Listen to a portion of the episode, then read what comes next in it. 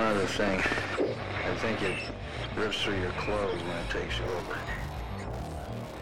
Windows found some shredded long johns, but the name tag was missing. Bonjour, pour ce nouvel épisode de Radio Migo, nous vous proposons un voyage dans le temps, direction les années 30, aux États-Unis, entre la Floride et Providence. En juin 1931, Robert Barlow envoie sa première lettre à Howard Phillips Lovecraft, le questionnant sur l'authenticité du Necronomicon et sur son métier d'auteur. Lovecraft, comme à son habitude, répondra au bout de quelques jours. Ce premier échange sera le début d'une longue correspondance et d'une amitié particulière qui influencera le cours de la vie des deux hommes. Qui était exactement Robert Hayward Barlow et quelle était cette amitié particulière qui le liait à H.P. Lovecraft?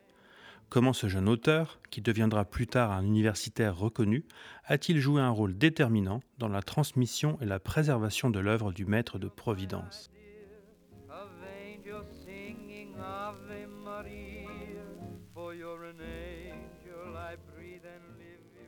Alors Robert Barlow, c'est un jeune Américain qui est né en 1918. Christophe Thiel est co-directeur des éditions Malpertuis. Il est spécialiste de H.P. Lovecraft et a dirigé la traduction de sa biographie Je suis Providence, écrite par St. Joshi et publiée aux éditions Actu SF.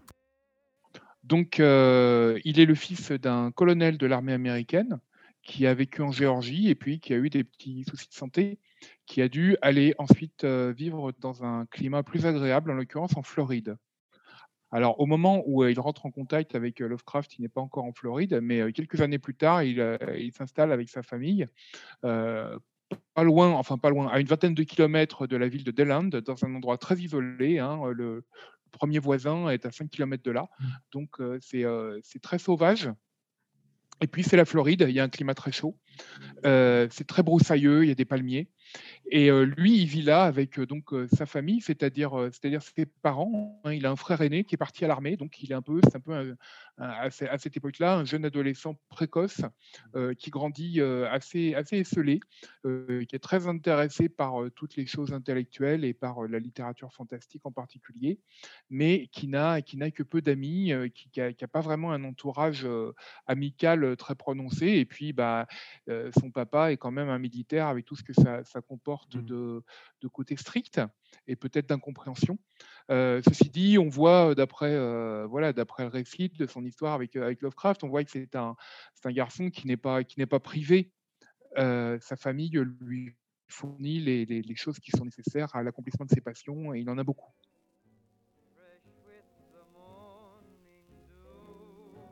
Barlow envoie sa première lettre à Lovecraft en 1931.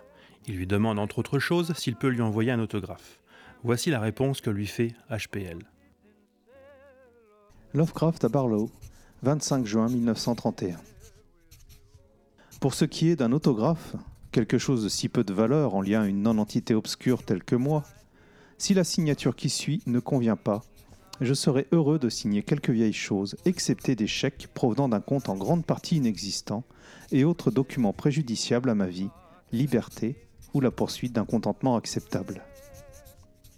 La demande en autographe ne m'a pour l'instant pas imposé l'acquisition d'un appareil à écriture multiple, voire l'utilisation d'un tampon en caoutchouc. Au fur et à mesure de leurs échanges, Barlow va harceler le maître de Providence pour finalement lui proposer un marché qui le soulagera de sa phobie des machines à écrire. Alors, Robert Barlow est un collectionneur.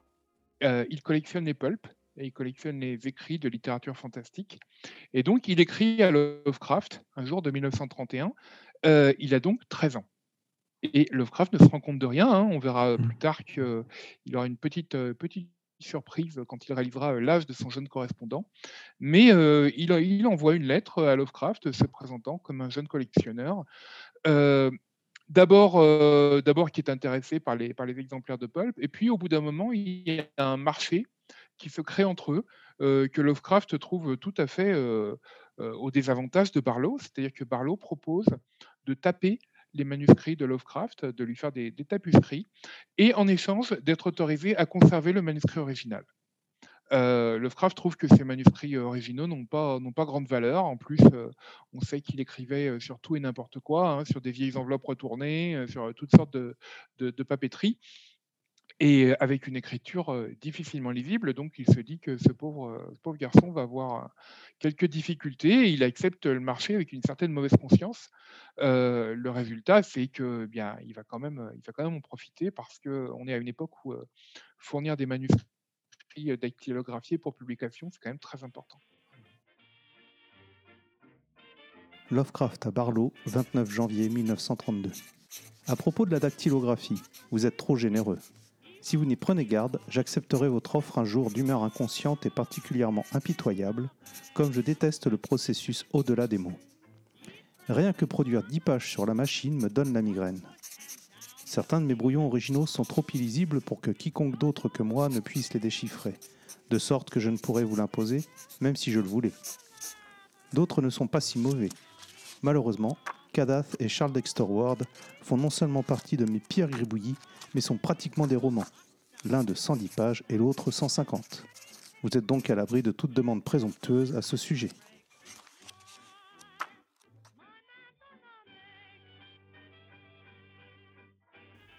Après une longue période d'échange de lettres, le temps est enfin venu de se rencontrer. Ils, ils se rencontrent, ils se rencontrent, mais plus tard. Euh, ils se rencontrent en fait trois ans après. Donc, euh, Barlow écrit à Lovecraft, il lui dit voilà, euh, je souhaiterais euh, vous inviter. Alors, petite parenthèse, hein, Mm. euh, comment rendre en français hein, Voilà un problème que j'ai dû affronter quand il s'est agi de traduire Je suis Providence. Comment rendre en français la manière dont Lovecraft et ses amis et correspondants se parlent? Euh, Pour moi, euh, il a été clair que Lovecraft euh, euh, ne vous voyait personne et ne tutoyait personne, et en Mm. particulier pas sa famille. Mais il y a une personne qui, que pour moi, il tutoyait, s'il avait été français, qui était sa femme, Sonia. Voilà, fin de la parenthèse. Donc pour moi, Lovecraft et Barlow se vous voient, hein, bien que évidemment, les- les- de, de- de- de certains points de vue, cette question n'a pas de sens. Mais j'imagine qu'ils se vous voient. Et donc Barlow dit à son ami Lovecraft, eh ben voilà, euh, je vous propose de, venir chez moi en Floride. Euh, on est en, donc en 1934, on est au printemps. Et euh, Lovecraft dit bah d'accord, mais voilà, il faut que je, d'abord que je compte mes sous hein, pour pouvoir savoir quel, transport je vais pouvoir prendre. Il se rend compte qu'il a un petit, un petit capital qui va lui permettre de prendre des autobus et il y va. Donc il passe par, Charleston, hein, sa, ville, sa ville du sud préférée, et puis il arrive en Floride, dans un climat euh, assez nouveau pour lui, puisqu'il est quand même habitué aux froidures de Nouvelle-Angleterre. Là, il va rester quelque chose comme six semaines. Euh, les parents de Barlow, à chaque fois, euh, ne vont jamais vouloir entendre de, départ ou qu'ils payent quoi que ce soit. Ils vont l'héberger avec une, immense chaleur, sans doute contents de voir que leur fils a, un ami. Et puis, euh, effectivement, il y a cette, euh, anecdote euh, dont, qui est, tellement jolie qu'on ne sait pas si elle est vraie, euh, de euh, Lovecraft qui découvre ce petit euh, jeune homme avec ses lunettes rondes cerclées de métal qui l'attend et qui dit Bonjour, jeune homme, j'attends monsieur Robert Barlow, vous savez s'il va venir Et l'autre lui répond bah, C'est moi. Et là, il se rend compte que son correspondant est un adolescent et, il, il raconte ça, il raconte cette anecdote en commentant The Little Imp, le petit, le hein, qui m'avait m'avait pas révélé son âge réel. Donc Lovecraft fait un séjour chez les Barlow en 1934. Euh, il va à Noël euh, 34, jour de l'an 35, il va faire un séjour à New York chez ses amis et Barlow est de passage à New York, donc ils se, ils se voient et ils travaillent un petit peu ensemble. Et puis il retourne dans la famille de Barlow en 1935. Donc euh, il y, a des- séjours comme ça où euh, eh bien, à la fois il y a du travail littéraire euh, qui est fait et puis, euh, ils s'amusent beaucoup tous les deux. hein, Lovecraft re- retombe un petit peu en adolescence. il fait du débroussaillage. Il va faire, du, canotage, voir des alligators, visiter les, les environs. Et il passe de façon générale, il passe un moment très, très agréable. Robert Barlow, Le vent qui passe dans l'herbe. Nous canotions sur le lac, nous jouions avec les chats ou les promenions sur la nationale sous un soleil incroyable filtré par les pins et les cyprès. Nous parlions avant tout, particulièrement des contes fantastiques qu'il écrivait et de ceux que j'essayais d'écrire. Au petit déjeuner, il me racontait ses rêves. Nos conversations foisonnaient de vampires et de caveaux effrayants sur de mystérieuses étoiles, et Lovecraft réussissait à créer une atmosphère inquiétante à partir de n'importe quel bruit sur la nationale où nous nous promenions avec mes trois chats, dont il avait appelé l'un Alfred Hacknopf. Parfois, Il se laissait convaincre de lire ses propres histoires à haute voix, toujours avec des intonations lugubres et des silences à propos. Il aimait particulièrement lire avec la prononciation du XVIIIe siècle, servant pour servant et mi pour my. En épistolaire compulsif et nocturne, Lovecraft trouve le temps de rédiger des lettres à ses amis depuis son séjour en Floride, ce qui nous permet de pouvoir bénéficier de quelques informations sur ses activités. HPL à Auguste Derleth, début juin 1934. À la source de la Silver River s'étend un bassin placide au substrat percé de gigantesques abîmes, clairement visibles par le fond transparent d'une barque tandis que la rivière proprement dite évoque un fleuve d'une jungle tropicale, comme le Congo ou l'Amazone.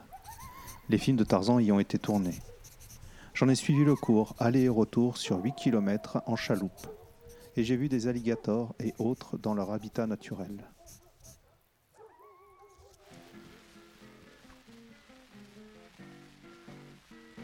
En plus de ces journées bien remplies, les deux hommes parviennent tout de même à mettre en route quelques projets littéraires. Alors, Barlow, j'ai mentionné tout à l'heure que Barlow Mmh. avait énormément de passion, qui était non seulement l'écriture, il s'est un petit peu essayé aux, aux beaux-arts, puis il se voulait également euh, relieur et, euh, et typographe. Donc voilà, c'est là que arrive ce que j'avais mentionné tout à l'heure sur les parents, les parents généreux. hein. Il, a ses- il a son matériel de reliure, il a sa presse à imprimer. Barlow est un ado, hein, il, a des tas de projets qui ne va pas toujours arriver à mettre à exécution. Il propose des tas de choses. Simplement, le temps va lui manquer pour, pour tout faire. Et puis, évidemment, les limites de la capacité de concentration humaine. Il se fait un petit peu gentiment engueuler par Lovecraft, qui, dans une lettre, lui dit euh, Euh, Mais je ne suis pas en train de vous demander euh, d'en faire plus, je suis en train de vous demander d'en faire moins, de vous concentrer sur un plus petit nombre de projets et de les mener à terme. Alors, effectivement, il y a des projets autour des œuvres de Lovecraft. Il y a un projet autour de l'impression de la maison maudite que l'ami de Lovecraft, Paul Cook, avait entrepris d'imprimer. Il était imprimeur aussi, hein. mais Cook avait des graves problèmes entre son ménage et sa santé qui ne lui ont pas permis de le mener à bien. Donc Barlow récupère les feuilles. Il arrive à relier quelques exemplaires, mais ça ne va pas aller très très loin. Alors il y a un autre projet qui, est très, très clairvoyant, hein, c'est une, anticipation de ce qui a été fait des décennies plus tard, qui était une édition des, œuvres poétiques euh, fantastiques de Lovecraft avec euh, comme, comme centre, comme pièce centrale, les fungis de Yugot.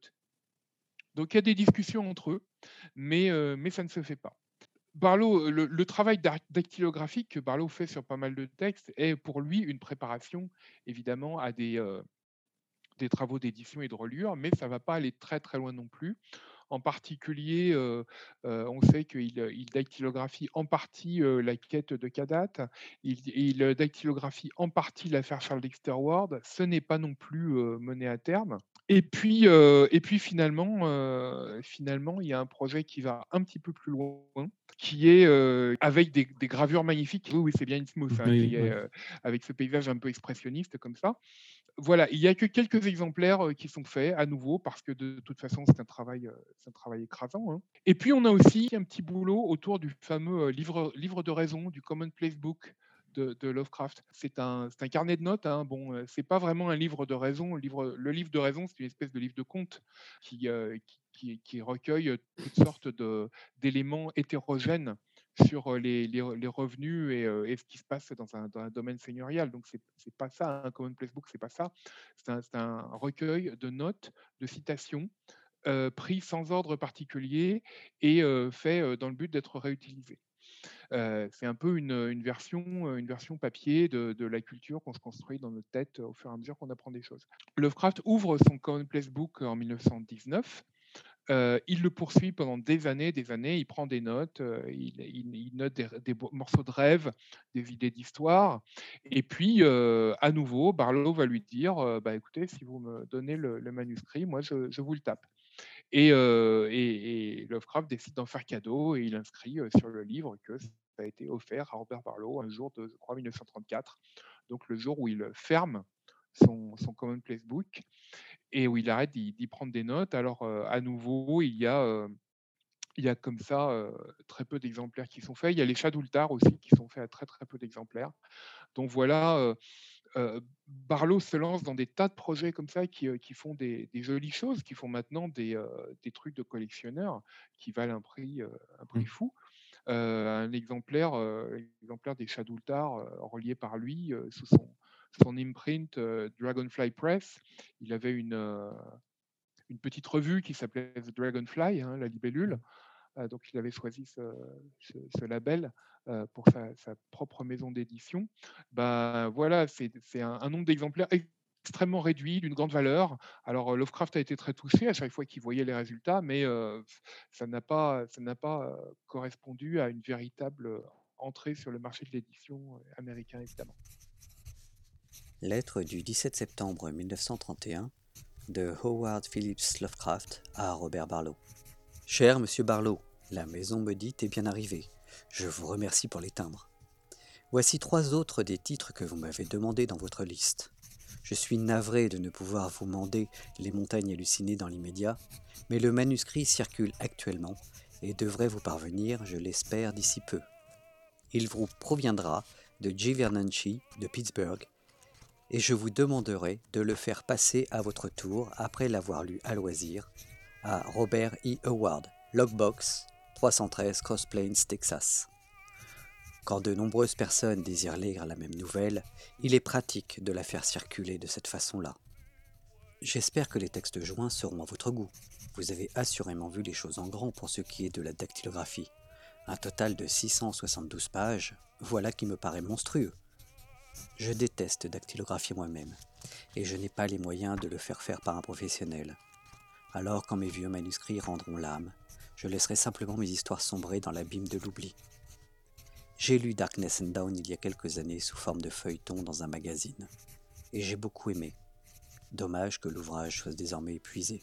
Avec mes sentiments les meilleurs, très sincèrement, H.P. Lovecraft.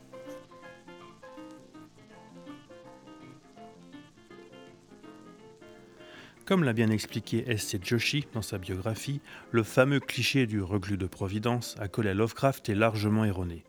Grandpa Theobald était quelqu'un de plutôt facétieux, en tout cas quand il n'imaginait pas la destruction du monde par Cthulhu.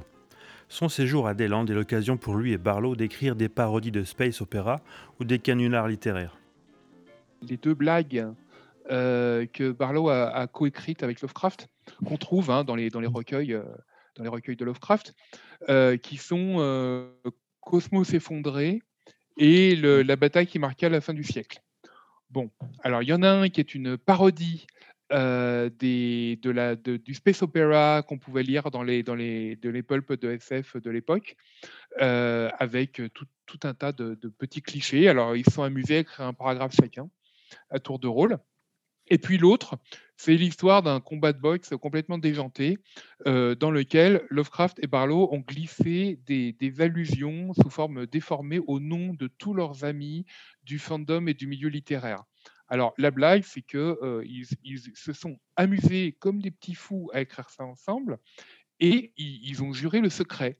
Donc ils ont fait circuler des, feuilles dactylographiées de ce texte euh, par, le biais, quoi, par, la bande, en, faisant bien attention à ce qu'on ne puisse pas les soupçonner. Alors petit à petit, euh, il y a certains amis qui ont un petit peu deviné de qui ça pouvait venir, mais ils ils l'ont jamais dit officiellement, d'autant plus que certains, apparemment, euh, ça les a pas amusés du tout.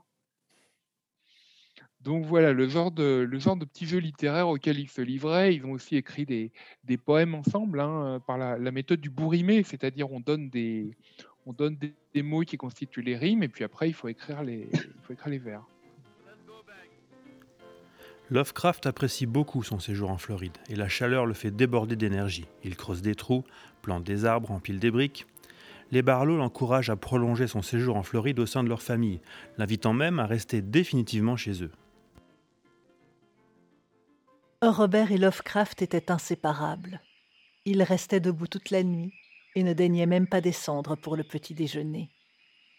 Ils passaient la journée à canoter sur le lac, à jouer avec Cyrus, Darius et Alfred Aknopf, les chats de Barlow. Et ils ne cessaient de discuter. Lovecraft discourant avec volubilité et sans arrêt de sujets sans le moindre lien entre eux, et aussi différents que la guerre en Abyssinie, la chimie ou l'or d'Unsani. Les Barlow avaient construit une cabane dans les bois, entre Eustace et Deland, qui servait d'atelier à Robert.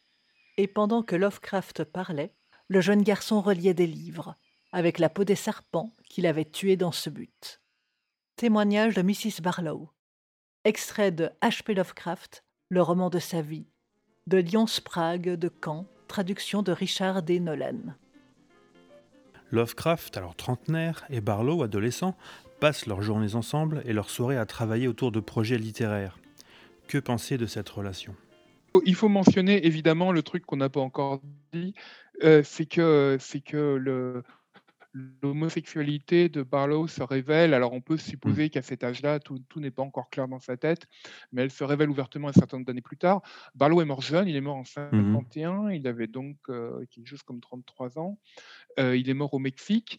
Euh, pour une histoire avec des étudiants. Il était devenu anthropologue et un spécialiste de l'anthropologie mexicaine. Une histoire avec des étudiants qui a à voir avec son homosexualité, c'était très difficile. euh, ça a été très difficile à vivre pour, euh, lui. Que se passe-t-il à cette époque? Alors, je- pense qu'il y a une part de, à la fois de naïveté et de méconnaissance. hein. Je, pense qu'on peut dire que Barlow ne voyait pas forcément très clair et qu'il était un petit peu, à cet âge-là, encore un, un esprit désincarné, euh, plus intéressé par les autres mondes, en particulier ceux de, de Clark Ashton Smith et de Lord Dunsany, euh, que par des choses plus, plus charnelles. Quant à Lovecraft, euh, c'est bon, c'est un jeune adulte, hein, enfin, enfin, il, est, il est encore relativement jeune, mais, euh, mais il se présente comme grandpa, hein, il, il Mhm. fait une- cette espèce de figure grand-paternelle. J'ai j'ai tendance à voir leur relation comme une espèce d'oncle que, Barlow n'avait pas, c'est-à-dire euh, le, grand ou le, grand frère, euh, le grand frère absent euh, remplacé par cet oncle par procuration, qui a des tas de choses à lui apprendre. hein. On connaît la, culture classique et scientifique colossale de Lovecraft. Euh, Barlow, de son côté, est déjà très cultivé, mais il est encore très jeune, il a encore beaucoup de choses à apprendre. Donc voilà, il est, fasciné par ce, gars qui parle sans s'arrêter de tout un tas de choses, sans limite. Et, et il semblerait que l'attitude des parents de Barlow ait été euh, uniquement positive Mhm. qu'ils étaient ravis de voir leur fils, qui semblait par moments un petit peu euh, palichon et filer un mauvais coton, et bien euh, euh, avoir une occasion de s'extérioriser, de sortir, d'aller faire des excursions dans la, dans la nature pour montrer les marécages à son ami et voilà, passer des, des nuits entières à réviser des, des textes, des nouvelles, des poèmes et, à, préparer des blagues pour, pour leurs amis écrivains.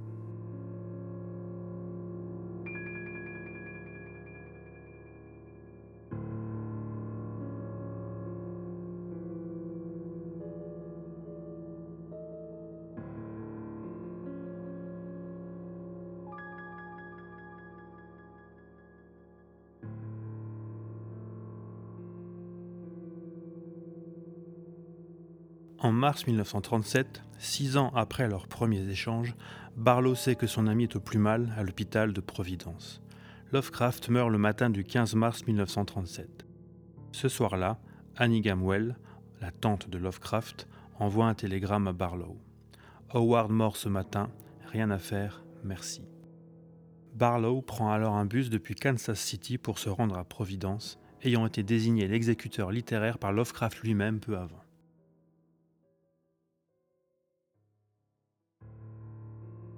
Extrait de Le vent qui passe dans l'herbe de Robert Barlow. Lorsque j'arrivai à Providence en mars 1937, peu de temps après que Lovecraft eût été inhumé dans la concession familiale au cimetière de Saw Point, sa tante, Mrs. Phillips Gamwell, me montra un ensemble de documents personnels conservés dans un bureau de sa chambre, et en sortit un qu'elle avait été bouleversée de le voir, par hasard, écrire quelques mois plus tôt. C'était une vieille enveloppe qui portait au crayon Instructions en cas de décès.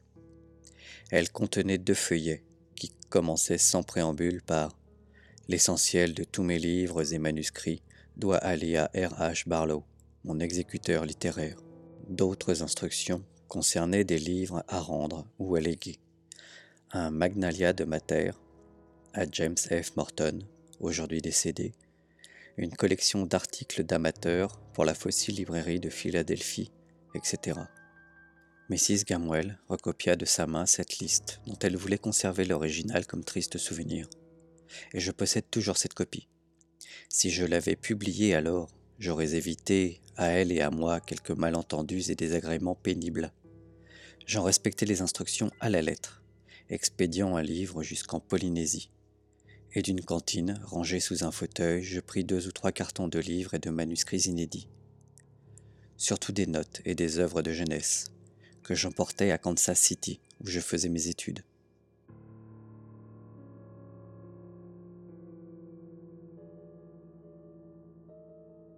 À la mort de Lovecraft en 1937, Barlow, alors âgé de 19 ans, reçoit la lourde charge de gérer l'œuvre littéraire du maître de Providence, non sans susciter l'incompréhension du cercle Lovecraftien proche, comme Auguste Derleth ou Clark Ashton Smith. Josie, dans Je suis Providence, analyse pas mal euh, le fameux euh, testament littéraire, entre guillemets, puisque c'est informel, hein, c'est pas Mm. un véritable testament devant notaire, mais bon, les, les volontés euh, de Lovecraft à propos de ce qui, devenait, ce qui devait advenir de ces, de ces documents. Ça a été communiqué à Barlow euh, par la tante de Lovecraft, et il s'est acquitté de sa tâche dans la mesure du possible, parce qu'à ce moment-là, il bougeait pas mal, mais en tout cas, il a fait le maximum qu'il pouvait. Il a déposé tous les manuscrits qui étaient en sa possession à la bibliothèque de l'Université de Providence. Petite anecdote au passage, elle n'a pas vraiment été ravie du cadeau, du moins tant que Lovecraft n'a pas été célèbre aux États-Unis, elle ne savait pas trop quoi faire, c'est resté en des caisses. Bon, là, on a vu que ces derniers temps, tout ça a été numérisé, tout ça est accessible en ligne, c'est super, quoi. Mais, voilà, il a fallu quand même que le nom de Lovecraft devienne d'abord célèbre à l'étranger avant qu'une fois de plus, une institution américaine réalise le trésor sur lequel elle était assise. Donc, il a, remis tous ses manuscrits, toutes ses lettres, tous ses manuscrits de, nouvelles, de poèmes, etc. Et puis, euh, il s'est efforcé de, faire, euh, de suivre les instructions de Lovecraft sur euh, quel, papier et quel livre devait être remis à qui. Quand il rédige ses instructions en cas de décès et nomme Barlow son exécuteur littéraire, Lovecraft ne se doute certainement pas qu'il va susciter quelque jalousie ou incompréhension au moment de sa succession. Barlow euh, a déployé un grand zèle dans son accomplissement, mais il n'a pas vraiment communiqué autour. Ce qui fait qu'un certain nombre d'amis de Lovecraft, comme Clark Ashton Smith, ont eu l'impression qu'il était en train de, euh, tout, de tout faire, d'en faire qu'à sa tête, de s'approprier un certain nombre de textes, de réclamer des lettres pour les garder, parce qu'il a effectivement rassemblé, en, écrivant à pas mal de gens, il a rassemblé toutes les lettres qui- qu'il a pu, et certaines personnes ont pu croire qu'il voulait s'en faire une espèce de trésor. Bon, alors que effectivement, c'était c'était pas du tout son intention. Lui voulait suivre les instructions qui lui avaient été données et il l'a fait. Alors après, donc ça a effectivement occasionné une rupture, en particulier avec Smith, ce qui, lui a, ce qui l'a assez fait souffrir parce qu'il avait énormément d'admiration pour, euh, pour l'œuvre littéraire de, Clark Ashton Smith. Mais le gros, le, gros problème a été effectivement quand il agi de, de, de passer à la, à la publication. Euh, voilà, on a parlé tout à l'heure de, ce que Barlow avait fait en matière de publication, qui était de l'artisanat. Euh, il n'a jamais, il, avait, on peut dire, tracé des, des sommaires de ce qu'auraient pu être des recueils de Lovecraft, mais il n'a jamais rien réalisé. Euh, il a fallu attendre la création d'Arkham House, qui elle-même n'a pas été une sinécure. hein. Arkham House a failli se casser la, figure plusieurs fois avant d'arriver à être rentable, et ça a duré euh, des décennies. Euh, mais jusqu'à ce moment-là, bah, jusqu'à 1939, hein, avec euh, The Outsider and Others, la publication, la vraie publication de, de Lovecraft n'avait pas eu lieu. Alors que Lovecraft avait noué des amitiés solides avec Auguste Derleth ou Clark Ashton Smith, sans toutefois ne jamais les rencontrer, on peut se demander pourquoi il confie son héritage littéraire au jeune Barlow. C'est une, bonne question. Derlet, Derlet, en fait, il ne l'a jamais rencontré. Euh, je pense que l'intimité qui s'est créée avec, euh, avec Barlow a joué pour beaucoup. Euh, une proximité, une complicité. Il s'est dit, ben voilà, ce- ce petit jeune homme, euh, qui est un petit peu. On sait que Lovecraft avait eu un jeune copain comme ça, Alfred Galpin, hein, des, années auparavant, dans le milieu amateur. Euh, il, jouait déjà au grand-père et au petit-fils, tous les deux. Et euh, bon, euh, Galpin s'était un peu éloigné. Il était allé étudier la musique, il était parti en Europe, etc.